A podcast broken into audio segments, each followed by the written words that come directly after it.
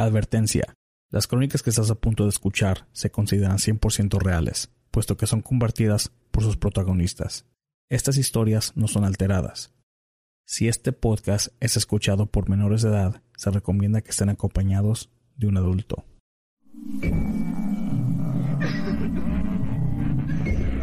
Fantasmas, ovnis, brujería, conspiraciones, todo en relación al tema paranormal. aquí. En Entre la Oscuridad. La señora Rocío, que tiene un relato algo muy personal ah, para ella. Y doña señora Rocío, a la audiencia suya, así que adelante. Buenas noches, mi nombre es María de Rocío y soy de Tlaxcala, un pueblo llamado Papalotla. Esto me sucedió hace 14 años. En ese mismo año, ah, una amiga de mi mamá tenía unos baños públicos y desgraciadamente la señora se quemó. Se quemó viva. Y en ese tiempo mi mamá estaba muy triste, pasaron muchas cosas. Am, no podíamos entrar tan tarde, no después de las nueve, porque entonces ella nos iba a cerrar la puerta. Entonces como que tengo unos hermanos, un hermano como que era medio también canijito, pues ya nos habían sentenciado y a mí. En ese tiempo, en ese día, yo estaba adentro, pero mi prima tenía tenía novio y estaba en la esquina de la casa con el novio. Llega la hermana y me dice, ¿sabes qué? Mi mamá va a venir por mi hermana. Betty, por favor, dile que ya se regrese para la casa. Salí, me acuerdo muy bien, ese día me llevé unas chanclas y llevaba yo una playera sin mangas porque ya estaba acostada, pues salí para decirle que tenía que irse porque mi tía estaba muy molesta. Cuando yo regresé a la casa, no tardé como 30 minutos, mi mamá ya me había cerrado la puerta. Tenemos en, arriba del techo de la casa un, un cuartito que nosotros le llamamos coscomate, donde se conserva la, la mazorca por todo un año. Y no me dio más, no me dio más remedio que ir y acostarme ahí. Mi papá trabajaba del segundo turno en ese día, entonces mi mamá me dijo que yo tenía que esperar a mi papá hasta que llegara para que entrara yo con él a la casa. Pues sí, me subí arriba y yo miraba que eran las, bueno, no miraba, pensaba que ya era el tiempo en que mi papá iba a regresar. Yo desde ahí escuchaba claramente cómo tenía que llegar el carro que los que llevaba los trabajadores y llegaba entre 11 11 y media. Me estaba yo levantando casi a cada 10 minutos de ahí porque yo escuchaba como si fuera de día muchas voces, ah, risas de niños, gente que caminaba y, la calle era de piedra, o sea, todo el piso era de piedra. Muy bien puede escucharse cuando una persona va caminando con tacones o con zapatos que suenen, se escucha perfectamente. Yo escuchaba como si mucha gente caminaba, me levantaba y me asomaba y no había nadie. En ese tiempo una amiga de mi mamá había muerto porque se quemó viva. Fue una desgracia muy grande y muy lamentable para todos nosotros, los vecinos. La estimábamos mucho a la señora y desgraciadamente ella murió quemada. Ella dejó a varios niños solos y huérfanos. Ella, antes que nada, amaba tanto a sus hijos. Ya estando arriba y esperando que mi papá llegara, miré cómo llegaron los demás trabajadores porque son vecinos de nosotros. Llegaron, pero mi papá nunca llegó. Entonces no me quedó más remedio que volver a acostarme. Empezó a hacer mucho aire, yo me acuerdo, y mucho frío. Me quedé acostada y yo me quedé profundamente dormida. De pronto yo me desperté, no sé ni a qué horas eran, me despertó el aire, era un aire muy fuerte, fuerte, fuertísimo. Entonces yo escuché cómo alguien subía por las escaleras, teníamos unas escaleras de metal.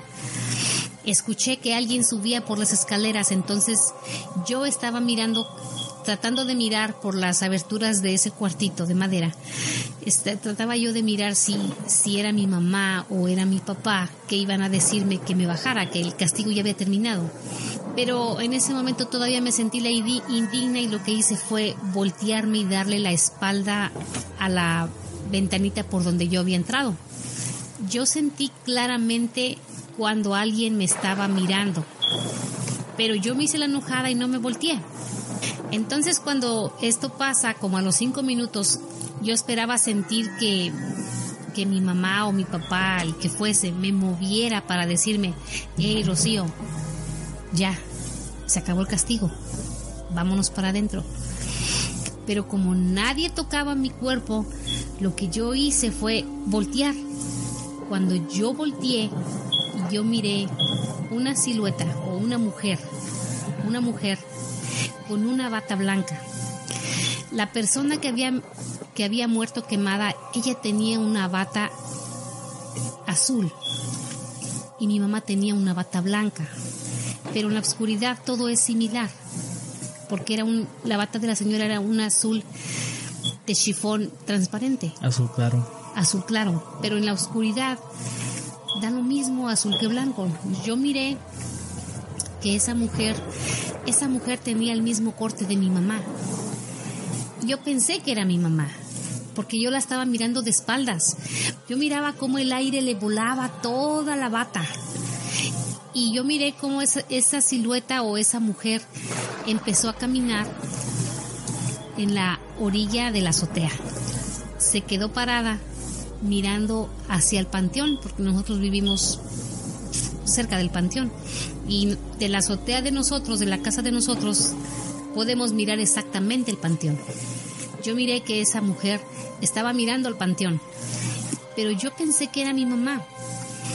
Yo le quería gritar, porque yo estaba pensando, si mi mamá con tanto aire le llega a pegar una basura en el ojo, se va a caer, se va a caer. Porque yo la miré exactamente bien, bien en la orilla de la azotea. No sé cómo empecé yo a bajar lentamente mi mirada en toda la silueta y cuando yo llego a los pies, no tenía pies. Esa mujer estaba flotando. Estaba flotando. Entonces cuando yo no le miré los pies, lo que mis ojos lentamente empezaron a volver a regresar toda la silueta para tratar de verle la cara. Si era mi mamá y si no era quién era. Cuando yo llegué exactamente al cuello de esa persona, yo miré como la cara de la señora empezó a voltearse para mirarme a mí.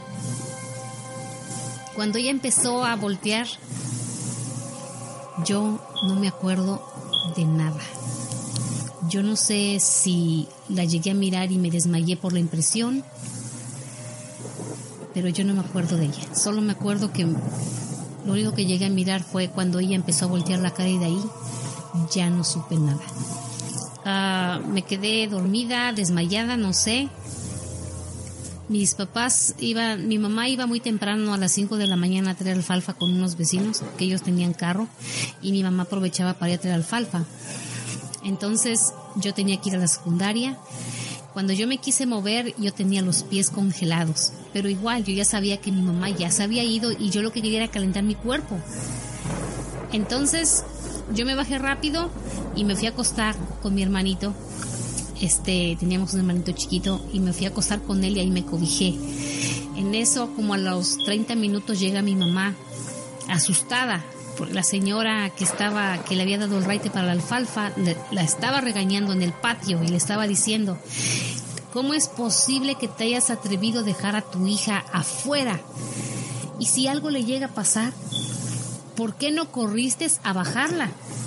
Y yo solo escuché que mi mamá decía, yo ya no pude ni moverme, me quedé congelada. El lamento que escuché en mi ventana era de doña Hortensia. Llamaba a sus hijos y lloraba con mucho lamento, con mucho dolor. Y estaba en mi ventana. Y yo lo que hice fue taparme mi cara y pedirle mucho a Dios que cuidara a mi hija, pero yo no me levanté. Entonces yo dije, quién sabe de qué hablan. Ya en eso, ya se me hacía tarde para irme a la secundaria, yo fui rápido, me lavé la cabeza y la cara y en eso llegó mi papá. Y lo primerito que pensé es que ahorita mi mamá se va a acusar y me van a dar una chinga antes de que me vaya yo a la escuela. Yo cuando yo voy entrando, mi mamá estaba platicando con mi papá. Y mi papá me queda mirando y mi mamá me quedan mirando y, yo todavía muy enojada le digo a mi mamá, de veras mamá, subiste arriba, me vistes que estaba yo acostada, hacía un frío, pero frío. ¿Por qué no me moviste si me bajaste? Y me dijo mi mamá, yo no subí. Y te dije, sí, sí subiste, yo te vi, llevabas, llevabas tu bata. En ese momento mi mente empezó a recordar para atrás, para atrás, para atrás. Y de pronto me quedé así y le dije, no, no eras tú porque esa señora no tenía pies. Y mi mamá dijo, ay, mi hija, perdóname, pero es que, es que vino a llorar la finalita Hortensia. Y lloraba tanto, tanto que a mí me dejó helada. Y yo ya no pude subir para decirte que te bajaras. Ya no pude. Yo la vi. No me lo contaron. Yo la vi. Exactamente la señora ahí estaba. Yo creo que todavía en ese tiempo la señora no, no había pasado a, otro... a otra vida. A otra vida. La señora había quedado pendiente de sus hijos y todavía no pasaba a otra vida. No, hay, dicen que hay muchas personas que cuando mueren a veces no asimilan que realmente ya murieron, que su espíritu dejó el cuerpo. Y, y por alguna cosa, ya sea por como ella, por sus hijos, gente que se materializa y que tiene mucho dinero y no se quiere ir porque le da lástima dejar el dinero. Y, y se queda, se queda ahí. Entre entre una entre la vida y la muerte, yo creo, no sé. Y, ese es mi relato. Es algo que a mí me pasó, que yo vi, que no me contaron Papalotla es uno de los lugares donde hay muchas cosas que pasaron y que la gente lo sabe. La gente sabe porque en ese tiempo nosotros vimos, vivimos el tiempo de las brujas. No sabemos, nosotros le pusimos brujas porque en ese tiempo era todo lo que le podíamos decir. Las veíamos. cerca de mi casa había un zapote, las veíamos, cómo entraban, cómo salían. Esas bolas de lumbre y la gente ya a las 6 de la tarde cuando se oscurecía todo el mundo se metía a sus casas, no salía. Muchos niños sin sangre, muertos. En ese tiempo había mucho niño muerto, recién nacido. No pasaba de 8 días, no pasaba de 15 y los niños habían muerto. Había gente que velaba, velaba a sus hijos cuando nacían, velaban al niño este que no se acercara, porque eso sí, escuchaba a unos llorar o que lloraba el búho o la lechuza y eso era signo de muerte. Entonces los vecinos empezaban a, a cuidar, a cuidar mucho. Hay muchas, no son mitos, no son historias, son cosas reales que en mi pueblo pasaron. Y hay mucha gente, muchísima gente que lo sabe.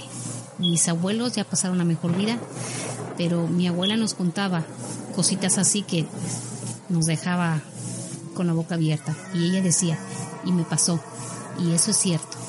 Y mi abuelo, y eso es cierto. Hay muchas cosas que la gente piensa, oh no, es que eso no es cierto, son puros cuentos, puras mentiras. Desgraciadamente el humano siempre está como que lo que es visible lo pueden creer, lo que no es visible, lo que no lo ven, no lo creen, solamente lo escuchan y ellos lo analizan solos. Pero uno que lo miró, que lo vivió, pero igual no es tratar de convencer a la gente porque igual hay mucha gente crédula y hay mucha gente incrédula. Eso es como lo que diga el público. Pero igual, esa fue mi historia. ¿La fallecida Hortensia tenía una relación con su mamá? Sí, ellas eran muy amigas. Ella estimaba tanto a mi madre y mi madre a ella. Lo, pregunto porque lo veo, lo veo en una manera de que se me haga hecho raro de que la, la fallecida le fue a llorar específicamente a la ventana de su mamá. no sé si ven haciendo a lo mejor y, y en su manera le- la estaba regañando de que la dejó usted afuera o le quería dar un mensaje. Por, por eso es de que le preguntaba si tenía una relación. ¿Cómo qué año era? Ah, yo tenía 14 años. 79. En, en los, En los 79. en los últimos años de los 70 Sí. Ok. Lo pregunto porque. Pero lo, lo que tiene para la otra, lo que yo he visto es de que las noches de ese lugar son muy distintas a las noches de, por ejemplo, aquí donde estoy en Estados Unidos. Lo digo porque aquí en Estados Unidos, en cada, por cada 50 metros o cada 20 metros hay un poste de luz. En Papalota no. Es uno como por cada cuatro cuadras. La oscuridad allá es muy distinta a la de aquí porque allá lo, lo que lo que mucho lo que mucha gente tiene es la, o sea, la- los que les alumbra es la luna. Pero este es un lugar muy oscuro y la verdad es como si fuera si viniera de, de- de películas de terror porque no no cualquiera puede caminar fácilmente ahí o manejar de noche. Am, Pues imagínate en ese tiempo. en ese tiempo estaría peor. Sí, porque solamente había un poste por una manzana. O sea, en una manzana completa solamente había cuatro postes. Que era el del norte, el del sur, el del este y el oeste. Y de ahí no había. En las privadas era oscuridad. La gente a veces cuando caminaba llevaba velas para poder no caerse. Para empezar porque apenas em- ese pueblo apenas empezaba a nacer. O sea, el drenaje era pésimo, el agua potable era pésima, la electricidad pues era pésima. Para que ese pueblo creciera y ahora es lo que es, tuvo que trabajar el pueblo y casi linchar a los presidentes que estaban para que trabajaran a fuerza y para que creciera. Y es, es en ese tiempo era la oscuridad, era horrible era horrible. En ese tiempo yo escuchaba, nos gustaba reunirnos con los vecinos porque ellos escuchaban a sus papás eh, hablar del nahual, este, hablar de las brujas, a, los muertos. Yo no sé por qué, pero en la casa de mis papás el muerto se hallaba tanto para chillar en ciertas temporadas, pero lloraba, lloraba con un lamento que te enchina el cuerpo, te enchina el cuero, dicen, ¿no? Pero, y, y pensábamos que era un primo que nos iba a asustar ahí, pero no, no, era ya sabíamos a las 8 de la noche métanse porque esto no tarda y, y y lloraba en el patio. Lloraba ahí lloraba con un lamento pero cada vez era más débil. Ah, por decir si en unas 15 días iba a llorar cuatro o cinco veces la primera era fuerte la segunda menos y así hasta la última ya se oía un poquito más despacio y pero yo pienso que en ese tiempo que pasó eh, era la señora. Era la amiga de mi mamá. Ella murió este fue una persona como pocas la verdad como pocas. En el pueblo era como pocas ella y cuando dijo que murió eh, o sea, en, un incendio de qué fue fue en su casa o Sí, ella tenía unos baños, unos baños este, públicos, entonces en ese tiempo se usaba el petróleo para calentar los boilers. Entonces ella siempre lo que hacía era echarle el petróleo al boiler y después eh, los residuos que tenía siempre se los limpiaba en su mandil, que ella siempre tenía un mandil. Y en ese y, y esa vez cuando ella prendió el boiler, este había residuos en el piso. Entonces ella lo que hace es aventar el cerillo, se hace la flama grande, corre en todo el, el piso y le alcanza a ella y como ella tenía en su cuerpo, en su ropa residuos de petróleo, de petróleo. ella se prendió, se prendió pobrecita y los, los las personas que estaban esperando el turno para para entrar al servicio de baño, ellos son los que corrieron y la con, con, las toallas que llevaban para secarse, la, la, la cubrieron para, para apagarla, pero desgraciadamente murió.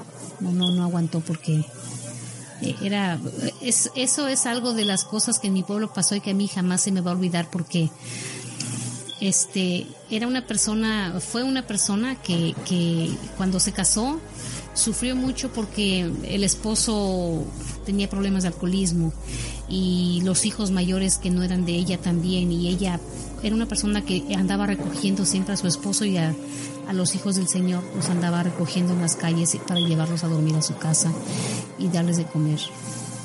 Es, fue algo tan, tan trágico, doloroso. Los hijos, la hija de ella, muy amiga mía, eh, era muy, fue muy trágico, muy, muy fuertísimo para ellos, fuertísimo. Ok, entonces eh, muchas gracias por su relato y ojalá la pueda tener de nuevo aquí porque apuesto que tiene mucho más sobre, de todo sobre los nahuales y todo eso de lo que mencionó antes y sería un gusto tenerlo otra vez.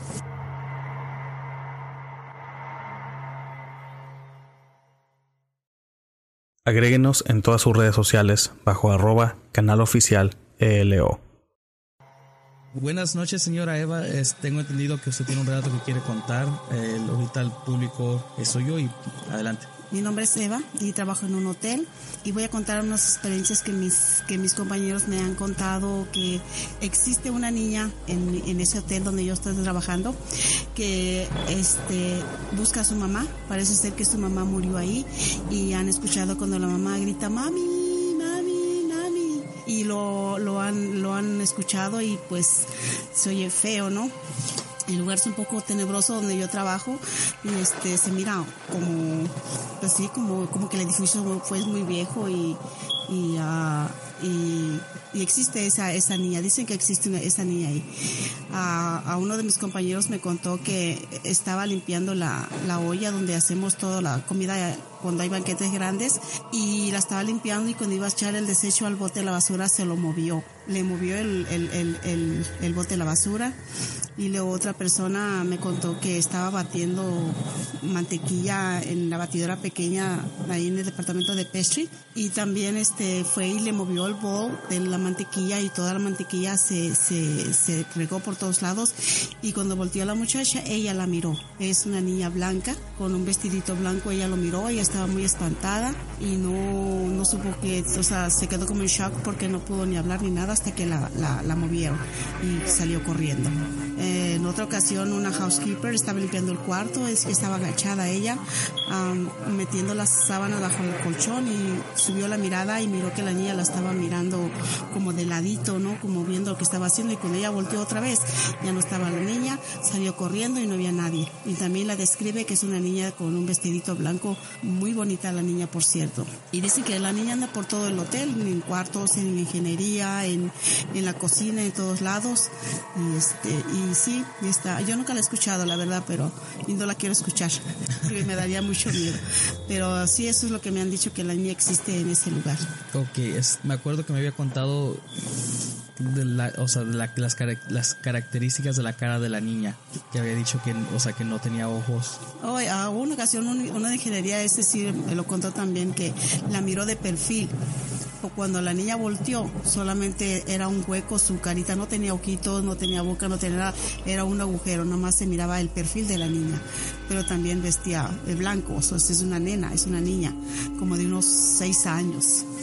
Todo depende de qué tan viejo sea el hotel O sea, sé, sé que de qué hotel habla y no sé cuándo Ah, no sé de qué año fue hecho. Por lo que yo sé, ese hotel tiene ahorita como unos 45 años de, de, de, de que, yo, que yo sé que existe ese hotel. Porque hay una persona ahí que trabaja, tiene 40 años trabajando ahí. Y cuando yo trabajé en ese hotel hace 28 años atrás, este, ya estaba ese hotel ahí. ¿Y lleva, entonces usted lleva cuándo trabajando? Ahorita llevo nada más ahí, ahí, uh, en el año, en el, en el 87, trabajé como unos, no trabajé mucho porque estaba embarazada de mi hija, este, como unos seis meses. Salí y volví ahora que ya tengo ahorita como seis meses solamente trabajando. Pero esa niña ha existido porque hay personas que lo han comentado, que se, que la han mirado, la han escuchado. Ok, entonces para que una niña se, se esté apareciendo así, en, ya sea, si ya sea su lugar favorito, sea la cocina del, restaurante o, en habitaciones, es porque ya es una entidad un poco más fuerte. ¿No le, ¿No le ha hecho maldades? ¿No hace maldades? A mí en la persona no, porque la verdad yo hablo con ella en mi mente. Ah, cuando voy a llegar, cuando voy llegando a mi, ah, yo entro a las cinco y media de la mañana, está todo tranquilo, no, no, cuando no hay banquetes, no hay desayunos, pues está todo tranquilo. Yo tengo que entrar hasta atrás donde yo trabajo y no, no he escuchado nada porque yo en mi mente hablo con ella que no vaya a salir, que se quede dormidita porque no quiero que me asuste. So, realmente yo no le he visto, no he escuchado, pero sí los compañeros de trabajo sí lo han escuchado y mirado. Hay una cierta hora cuando ella, cuando ella como que, no diría como, o sea, que se haga presente. O sea, hay una cierta hora o, o es cualquier hora No, del es día. cualquier tiempo, cualquier hora. Cualquier hora del Cualquier día. hora del día. Hay muchas entidades que prefieren la noche, por eso preguntaba. Oh. Pero yo sé que usted, que usted trabaja en el día y por eso Sí. se me hace raro de que se les aparezca en el día. ¿Es oscuro donde trabaja? Muy oscuro. ¿Es muy oscuro? Sí. Entonces será por eso. Sí. ¿Ha renunciado gente por eso? Dos solamente que yo sé, dos, dos personas. Pero por la niña, Por la nena, no, no, no soportan la presión, hay mucha presión abajo. Bueno, yo me imagino que el clima de, de la cocina, no sé, o sea, no, no, sé- no sé más o menos si sea caluroso, o sea frío. No, es muy frío. ¿Es muy frío? Es muy frío. Ya, es, es, muy, es muy frío abajo. Es Es, como frío. un sótano, así yo lo miro. Es como un, como un este, como una galerita, algo, una galera, algo así que, porque el, el, el departamento donde está la cocina es abajo y esas son pasillos, un pasillo grande el que da a la cocina y es ahí atrás. Yo lo único también que lo único que he mirado, pero yo siento, quiero pensar que es el aire acondicionado que está, mueve mucho los trastes. Tenemos este, sartenes colgados y los mueve, se balancean. So, yo he tratado, luego a veces voy y los detengo para ver si es qué está pasando, ¿no? Con miedo y todo, pero vuelven otra vez, se balancean un poquito. Pues si está en tipo sótano, ¿hay, hay mucho aire? Porque, Eh, o sea, tenemos- me imagino que ustedes están yendo hacia una planta baja, Sí, la cocina. sí. O sea, no es, no es, no es, coci- no es cocina moderna como la del, como en muchos restaurantes ahorita que haz de cuenta que la cocina está, está directamente al lado de, de donde están las mesas y donde tienen todo. No, no, no. No, esta es una cocina muy, muy vieja. De hecho, tenemos hornos viejísimos que nada más am, los tienen como ahí, ahí como adorno, digamos así, porque no, no, no, no, no, lo- no los usamos porque son viejos y tienen unas ventanillas así como de vidrio. Entonces, la, las barras donde supongo que metían las cosas a cocinar Ajá. tienen así como unos, como unos fierros así que parecen garras, parecen dientes así feo Sí. que yo trato de no voltear porque me da miedo. Porque tengo, están los dientes muy feos ahí de, de, de, del- de los hornos viejos que existen ahí. ¿Y no han habido reportes de, de, de huéspedes que se quedan ahí que, que hayan reportado haber visto una niña o...? No, la verdad no. No, no he escuchado eso. Yo creo que si la ven, a lo mejor han no, pues es de, han de ser de hijos de algún otro guest, ¿no? Sí, porque como la describe de que si se, si se manifiesta así en, con, con físico, con cuerpo y todo, a lo mejor las personas van a creer que es una niña de ahí. Sí, es posible. Pero no, no, no, de los, de los guests no he sabido. Hace que será unos tres semanas apenas, a una muchacha estaba trabajando picando fruta y dice que cuando levantó la mirada, ella miró como el plato salió de donde tenemos todos los platos ahí para usar y lo dejó caer y se rompió. Y corrió hacia otro departamento muy asustada porque rompió el plato. Se oyó pum, todo así fuerte el plato. Parece que se había roto muchas cosas. Y era solo un plato, pero porque lo dejó caer. O sea, anda de traviesa la nena, anda atravesando, atravesando la niña. Es una niña al fin, ¿no? Anda jugando, pero Y siempre pregunta por su mamá. sabemos que ah, ah, grita a su mamá tres veces. Mami, mami, mami. Y pensamos que ahí murió la mamá, fue cocinera de ahí. Exactamente no sabemos. De lo que yo sé, los fantasmas no necesariamente tienen este no tienen lugar o espacio. No, ellos, por ejemplo, la llorona. Mucha gente la, la reporta en Guadalajara y la misma gente la reporta en Puebla. La misma gente la reporta en el DF. O sea, un fantasma puede estar aquí un día y al siguiente puede estar en, otro, en otra parte del mundo. Por, por esa no tienen ni tiempo ni espacio. Pero si esta niña se aparece ahí ya repetidamente es porque tiene una conexión con ese lugar. Y si no es con ese lugar es con una persona pero es más por el lugar. O sea, ella está ya de- tiene tiene que ver algo con ese lugar. Ya sea si a lo mejor la mataron ahí ahí o a su mamá de veras falleció ahí junto con ella. Pero si la niña se manifiesta así de, esa manera y nomás es en ese lugar es por eso. Nada más porque no. Así Puede que ser, pero sí, eso es lo que nos tiene un poquito con temor. a mí, pues.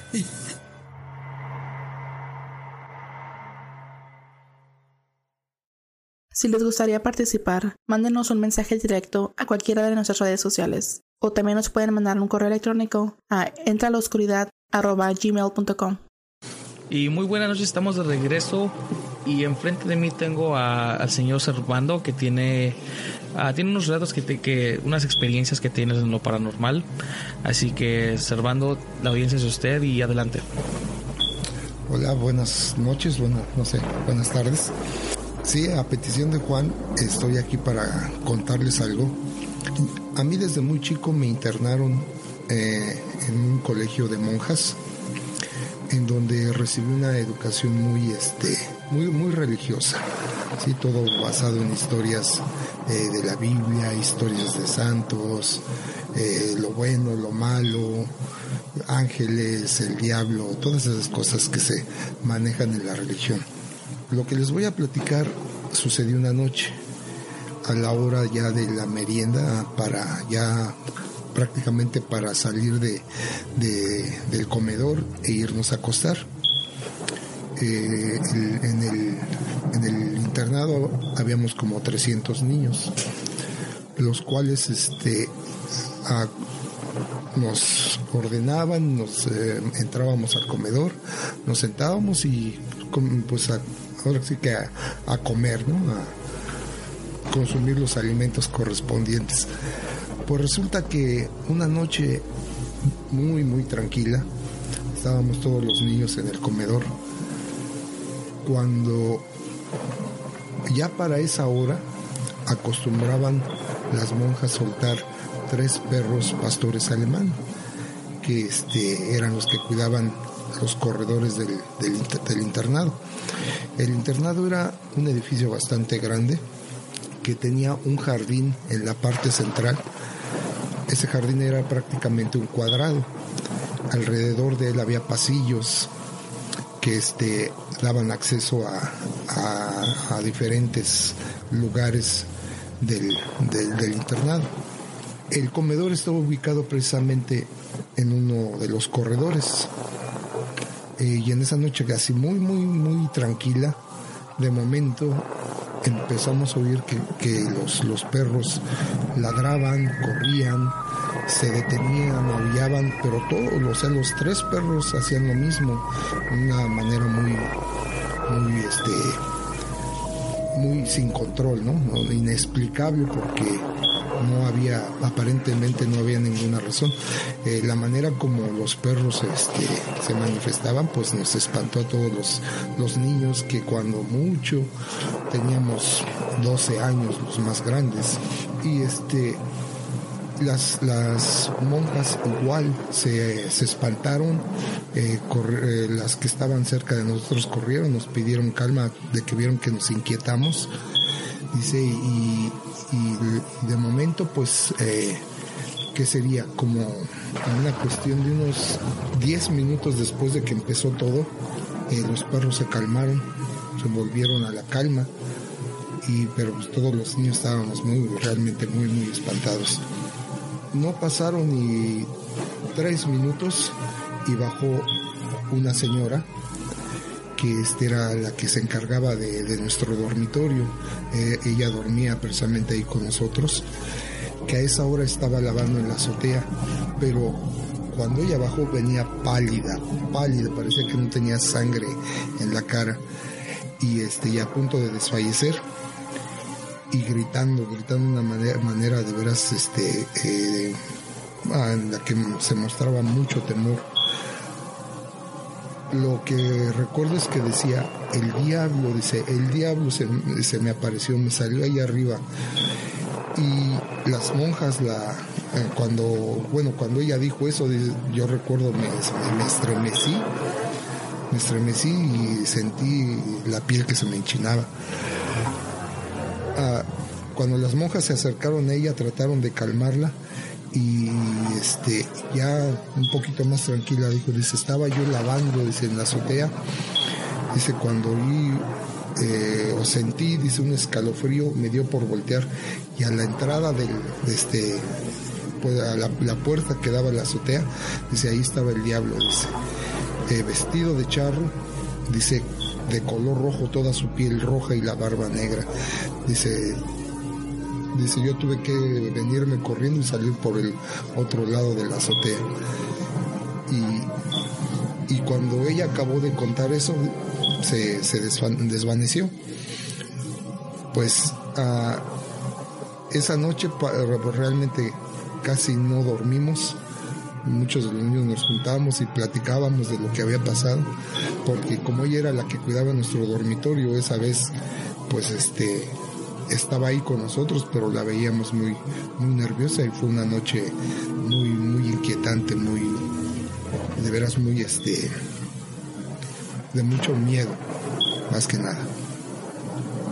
Eso es todo lo que les, les puedo platicar con respecto a esto. De ese relato. ¿De qué parte de México era, estaba esa escuela? Oh, estaba en la Ciudad de México. O en mero, mero, sí, en el distrito federal. Sí. ¿Era de puros niños o también era mixto No, niños y no, niñas? eran puros niños.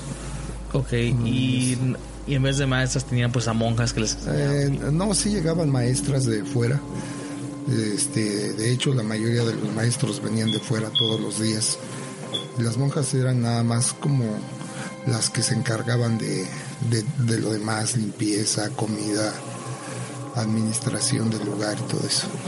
Era la primera vez que, que alguien reportaba, o sea, un- una, una, una manifestación así. De hecho, sí.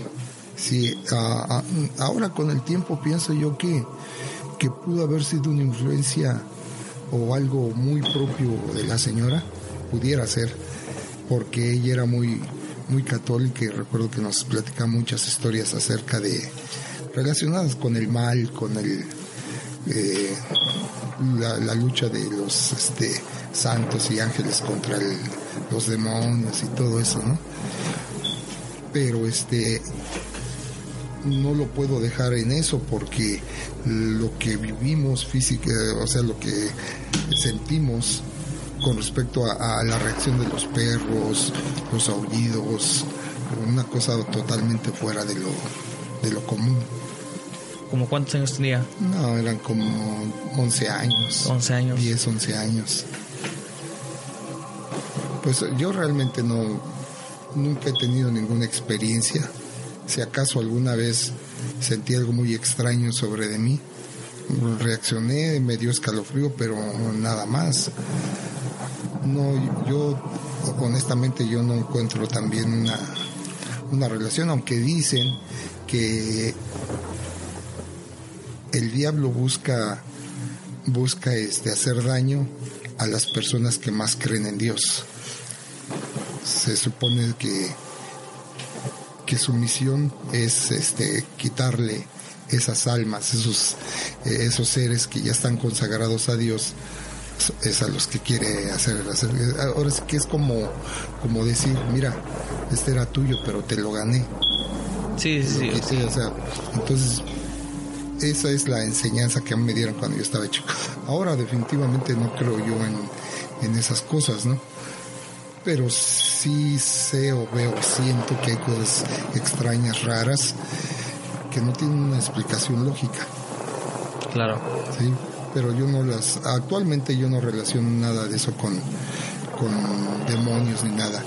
Ah, siento que hay espíritus, espíritus que no se han ido, eh, eh, entes de personas que eh, alguna vez vivieron, pero como que quedaron inconformes y no se han ido. Eso es lo que yo siento. Ahí está que a veces se manifiestan de alguna manera por medio de cierto tipo de energía, pero no creo que sean demonios ni nada de eso.